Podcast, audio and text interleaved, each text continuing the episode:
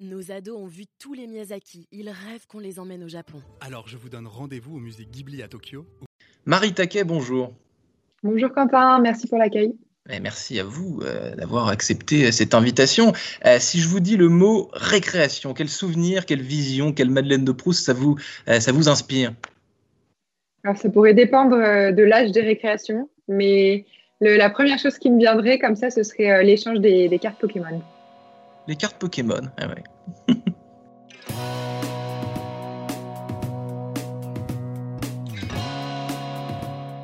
Bonjour à tous et bienvenue au Talk Décideur du Figaro euh, en visio, toujours avec mon invité aujourd'hui, Marie Taquet, la fondatrice il y a un peu moins euh, de trois ans d'Iconoclast. Je vous félicite pour le, pour le nom de cette, euh, cette boîte. Iconoclast, c'est très, c'est, très sympa. Une belle pirouette onomastique, une école post-bac en un an, pas plus, hein, qui permet d'apprendre le business, en gros ses bases, ses ficelles, pour trouver un job le plus rapidement euh, possible. Un an, est-ce que c'est suffisant, Marie Taquet, pour, pour apprendre le business développement? Est-ce que vous pouvez me raconter les coulisses de cette, de cette création de, de boîte? Tout à fait. Bah, merci beaucoup pour l'introduction, euh, Quentin. Alors, même, on, pourrait dire beaucoup plus court qu'un an, parce qu'aujourd'hui, ils ont euh, quatre mois de, cours et de pratiques euh, dans l'école, au sein de l'école. Et ensuite, ils ont un, stage de six mois qui est facultatif. Mais aujourd'hui, on a 99% des, personnes qui prennent un CDI en fait à l'issue des quatre mois. Donc, c'est vrai que depuis, depuis longtemps, on a l'idée de il faut cinq années, il faut un master pour apprendre un métier, etc. Aujourd'hui, les métiers, ils changent beaucoup. Et on remarque même que les, les personnes changent de métier plusieurs fois dans leur carrière. Donc, c'est plus intéressant en fait de faire des, petites études tout au long de sa vie plutôt que de se former une fois et puis d'arrêter ensuite. Donc les enseignements, justement, ça se, passe comment exactement, Marie Taquet? Comment est-ce que vous, que vous élaborez les cours? Comment est-ce que vous choisissez les matières? Et surtout, euh, quel professeur Est-ce que vous, euh, vous, embauchez, vous recrutez? Euh, comment, comment ça se passe concrètement?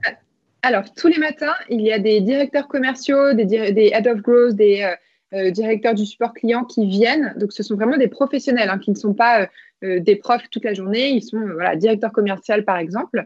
Je vais vous prendre l'exemple de celui de Doctolib. Donc, il vient le matin expliquer aux étudiants comment ils vendent Doctolib, comment ils vont chercher les clients, comment ils les closent. Et puis, l'après-midi, on essaie de vendre Doctolib. Donc, il y a des business pour lesquels on peut le faire directement sur le terrain, donc du porte-à-porte, du téléphone, de la lead generation, etc. Il y a quelques business pour lequel on ne peut pas le faire. Et si ce n'est pas le cas, on fait des, jeux de rôle. Mais l'idée, c'est que la moitié de la journée, ils pratiquent, pratiquent, pratiquent le métier. Donc, pour répondre à la deuxième question, les, intervenants sont uniquement euh, des professionnels de la vente.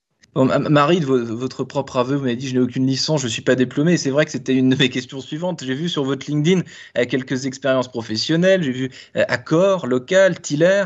Euh, en revanche, aucune information sur votre propre formation. J'imagine du coup que, c'est volontaire. Oui, c'est totalement volontaire parce, qu'en fait, je pense que rien qu'à 25 ans, on se définit beaucoup plus par les activités qu'on a fait ou les achievements qu'on a pu avoir dans notre vie que par un diplôme. En tous les cas, moi, c'est un, c'est un vrai parti pris en fait euh, de mon côté. Et, d'ailleurs, j'ai l'impression que quand on dit je viens de telle école ou je viens de telle école, on se fait automatiquement juger par rapport à l'idée en fait qu'on a de l'école en question.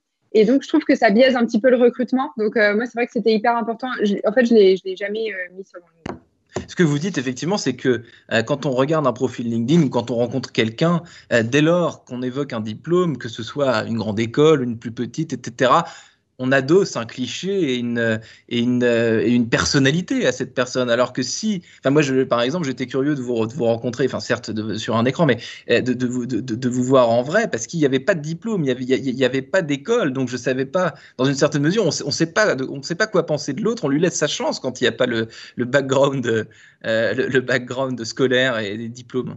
Bah, je, suis, je suis bien d'accord avec vous. Euh, laisser sa chance, c'est marrant parce que Enfin, en fait, moi, je pense que quand même, j'ai plein d'autres qualités, mais qui n'étaient pas spécialement scolaires. Et aujourd'hui, il y a plein de personnes qui ne vont pas réussir à aller dans les grandes, dans les grandes prépas, euh, desquelles, enfin, où, les écoles ensuite cherchent leurs leur futurs recrues pour plein de raisons, parce qu'elles viennent pas du bon endroit de France, parce qu'elles n'ont pas le bon âge, parce que, je ne sais pas, elles sont un petit peu trop atypiques, etc qui, pour autant, ne veut pas dire que ce ne seront pas euh, des bonnes personnes dans le business et qu'elles ne feront pas croître l'entreprise. Et nous, on le voit très bien. Il y a plein de profils qui ne sont pas du tout scolaires. On dit tout, le temps qu'on est des, chercheurs d'or, en fait. quand on est commercial, ça demande aucune caractéristique scolaire. En mmh. fait, c'est juste, c'est des techniques qu'il faut apprendre, un petit peu de soft skills. Donc, c'est que des choses qu'on n'est pas obligé d'apprendre pendant 18 ans dans un lycée. Quoi.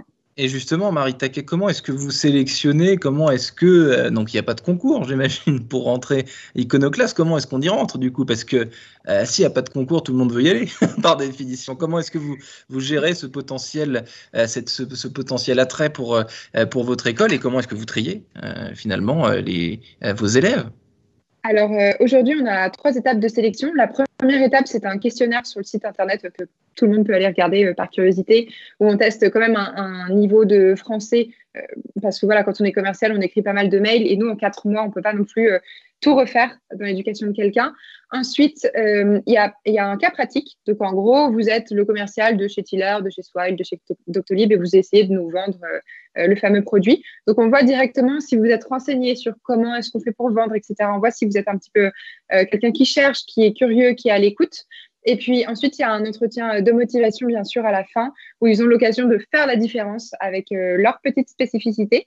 Et, euh, là, on s'assure qu'ils aient bien compris, encore une fois, le métier de commercial, parce que c'est un métier qui est, assez difficile, euh, et qu'ils soient bien sûr également de, de rejoindre l'école, puisque comme vous l'avez dit, notre business model, c'est de commencer à payer l'école une fois qu'on est embauché. Donc, c'est important qu'on arrive à placer nos futurs recrues. Ouais, ouais. Et donc, je, vais terminer là-dessus, euh, Marie Taquet, mais euh, j'ai dit tout à l'heure, et vous l'avez dit aussi, que, le, que votre école euh, se paie, cette formation se paie dès lors qu'on a un, un, CDI. Est-ce que, que, ça coûte combien, finalement? Est-ce que le, le, prix est le même pour tous, là encore? Qu'est-ce que, Comment est-ce que vous, vous avez fixé? Le prix de cette formation le prix de la formation, de base, il est fixé sur. On, on s'est dit, on va être dix fois moins cher qu'une école de commerce c'est vrai qu'aujourd'hui, on adresse les mêmes postes en fait que des personnes qui sortent d'écoles de commerce. Et c'était euh, un vrai parti pris de se dire l'école aujourd'hui, c'est beaucoup trop cher quand on veut aller euh, bah, dans une grande école. Et ce mm. c'est pas normal qu'il y, euh, ait pas mal de personnes qui n'aient pas accès à une éducation d'excellence parce qu'il y a un souci de moyens. Donc, c'est vrai que c'était important pour nous de déjà voilà, faire un prix qui est donc de 5 000 euros. À comparer à des 50 000 euros environ pour un cursus en master dans une école de commerce, qui est très très loin d'être accessible. Et puis ensuite, les 5 000 euros, on les rembourse euh, en fonction de son salaire. Donc, euh, si vous êtes très bien payé, vous les remboursez très vite. Si vous êtes un petit peu moins bien payé, bah, vous les remboursez pendant euh, deux ans. C'est très clair. Merci infiniment, Marie Taquet, d'avoir répondu à mes questions pour le talk décideur du Figaro. Je vous souhaite une excellente fin de journée. Je vous dis à très bientôt, peut-être en présence par le plus grand des, bonheurs ou des, hasards, quand toute cette crise sera derrière nous. Avec plaisir. Merci beaucoup, Quentin. À bientôt.